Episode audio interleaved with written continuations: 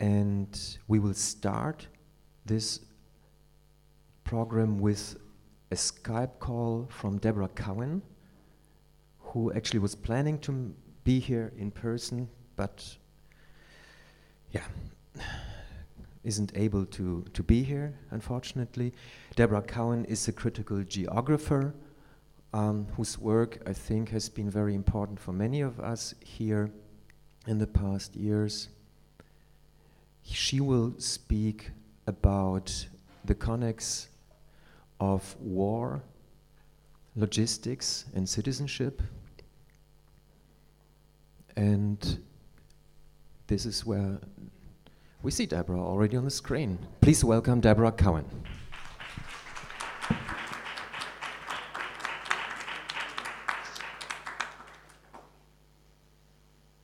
We're ready? Sorry, the, the connection's not, not very good, so let me know if, if you have trouble hearing me. Um, I wanted to start just by thanking Christian, especially for all the work in, in organizing what looks like a, a wonderful event. And I'm very, very sorry that I can't be with you. I don't know if Christian mentioned, but I had some a fire in my house, and so I'm here taking care of that. Uh, but I was able to see some pictures, and it looks like a, a, a very, very um, beautiful event, and I'm very pleased and, and thankful to be part of it this morning or this afternoon for you. Um, so I, I, guess I wanted to just um, start with a little bit of a story because Christian asked me to speak for just a few minutes with you today. And I thought I would start with a story from um, when I started this research early in 2006, uh, when I started the research for this particular book, which um, the work on logistics um, has been focused around the deadly life of logistics. And I was already very curious about some of the ways in which national security policy was being reorganized in the wake of uh, 2001. I had traveled to Vancouver uh, to meet with and talk with uh, people who, who, had been as it was affecting uh, ports. And I met with both transport workers, but also the port security officials in Vancouver and they said something very curious, which made me, the, the, the security manager, um, which made me want to pursue this work um, in an ongoing way, which was this port security manager described how what he said national security had become a threat to national security. And this, of course, was quite curious, and I needed to understand it better. Um, what I came to understand after uh, doing more research and trying to make sense of this, his comments were that older forms of territorially based security that relied on the border as a kind of um, uh, a gateway uh, to the kind of territorial sovereign state, self declared territorial sovereign state, um, was in direct conflict with new forms of national security that understood global trade as fundamental to, to national security. And this was curious to me, um, both because the, the, sentence that national security had become a threat to national security seems quite nonsensical, um, but also because it marked a tremendous amount of change that had happened in just a few short years. So, in the immediate wake of, uh, of the um, so called crisis of 9 11, um, there was a series of border closures that happened, especially um, seriously in terms of the cross border auto industry in uh, the Detroit Windsor corridor in Ontario and uh, Michigan. And um, this kind of provoked a crisis in the world of business management, but also in state security worlds, um, such that then The Economist magazine in 2002 declared that there was a bit of, it was a kind of crisis, that there was a tension between what they called the needs of international security and those of global trade. And this is, of course, a, a kind of conflict between the idea that um, trade needs to move. Okay. Okay. So between 2002 and t- just a few years later in 2006, there had already been a kind of frenzied experimentation with new forms of national security that were led um, mostly by um, U.S. United States government aspects of the United States government, but also um, of it with a very heavy corporate presence. And these efforts um, were really to rethink national security in order to accommodate the needs of especially corporate forms of global trade. And what came out of these efforts was something I think quite significant that has been, uh, since that time, reshaping um, the, the, very applied, practical ways in which national security operates on the ground. Um, and this has very quickly become a kind of globalizing paradigm that has, um, in, in various um, supranational and national and regional bodies, been implemented um, in whole series of different acts and um, regulations. And this is called supply chain security. This is now known as a, a, a paradigm of security that aims to protect flows of commodities and the transport and communication infrastructures that support them. And it really tries, what it aims to do is govern events, peoples, and forces that threaten to disrupt those kinds of flows of, of trade. Uh, but what it, but the implications of this for uh, for citizenship are, are quite significant. Um, the form of security itself aims to, in a sense, protect the supply chain, what gets called the supply chain, from the moment that goods enter the circulatory system. And this um, means that national security is, in a sense, being reconfigured around these corridors and infrastructures of circulation. Uh, it also means that there a whole series of particular groups have been targeted as potential security risks.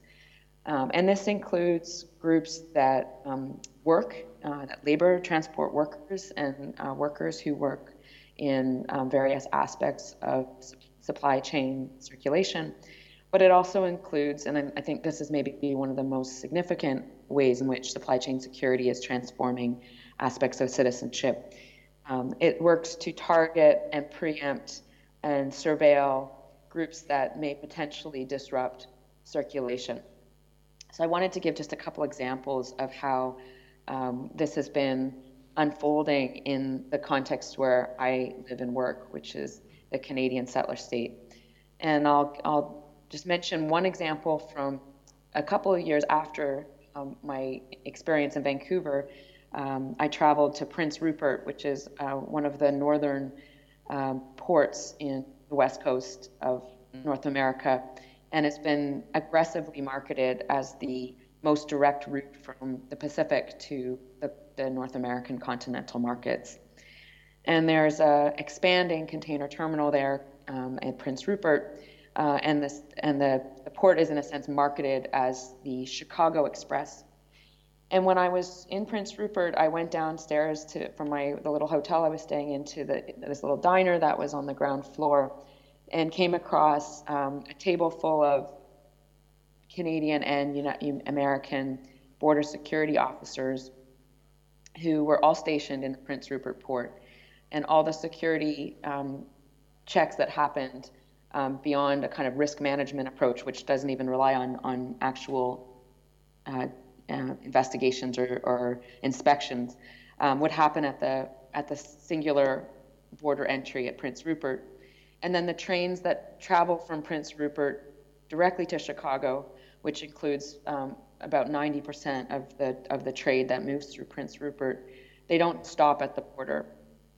And so, on the one hand, we're seeing this paradigm where, um, of course, increasing border security for migrants, um, for refugees, um, but this um, uh, a concretization of a, a, model of security where trade flows without stopping at border. And we're seeing um, examples of these kinds of trade corridors, transnational trade corridors, that are in a sense securitized at their entry points and along the infrastructure, but where the border itself is um, is is not functioning in the same way, the national border. Um, in fact, the border has been increasingly conceptualized in this paradigm of security as one of the main threats to supply chain security. And so we've also seen a whole range of new policies that govern border spaces, especially maritime border spaces, like ports. Um, and I've written um, in the book, but also elsewhere about um, how this has affected transport workers, especially those who work in ports, but also those who work along supply chains. And we've seen a kind of aggressive targeting of transport workers as potential threats to disruption.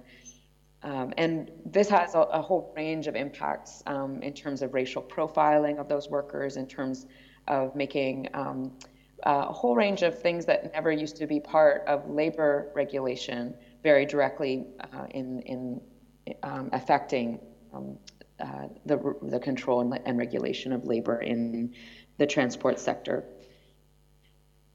Uh, and then one third area I wanted to highlight in terms of some of the impacts or implications of the rise of supply chain security is really in terms of movements that uh, may aim to disrupt uh, those kinds of uh, transport and and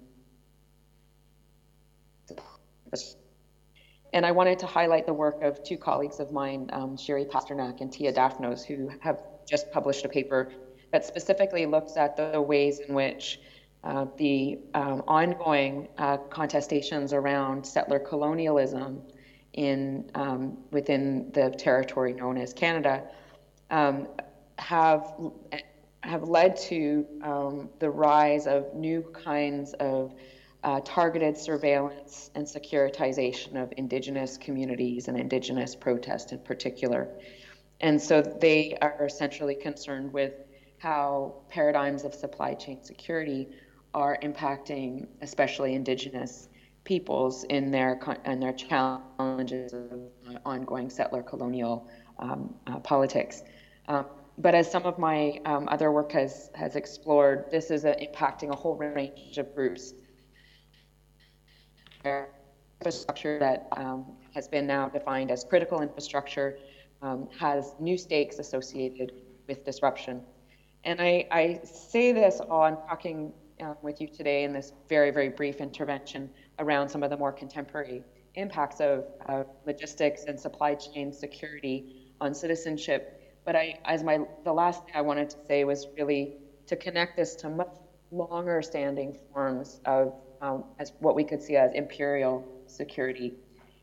And while supply chain security has a very recent history uh, in terms of being framed in this way and particular policies and discourses around it, I think the, there's much work um, from historians um, uh, of empire, especially folks like um, Benton, who help us to see that uh, there's a long, long history to these kinds of efforts to secure uh, corridors of trade and transport, and that in fact we can look at the, some of the earliest histories of um, both jurisdiction and, uh, and legal uh, jurisdiction around um, state sovereignty um, in, in relation to issues like piracy um, but also in terms of the rise of private police forces, um, as well as these kinds of distinctions between police and military forces, which um, have their history in the attempts of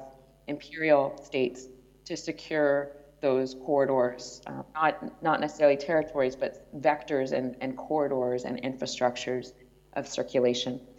So maybe I'll leave it there. It's very, very difficult for me to hear, and there's a lot of feedback. So um, maybe I'll leave it there, and, and if there's questions, I'm very, very happy mm-hmm. to answer. Mm-hmm. Thank you very much, Deborah. Thank you so much.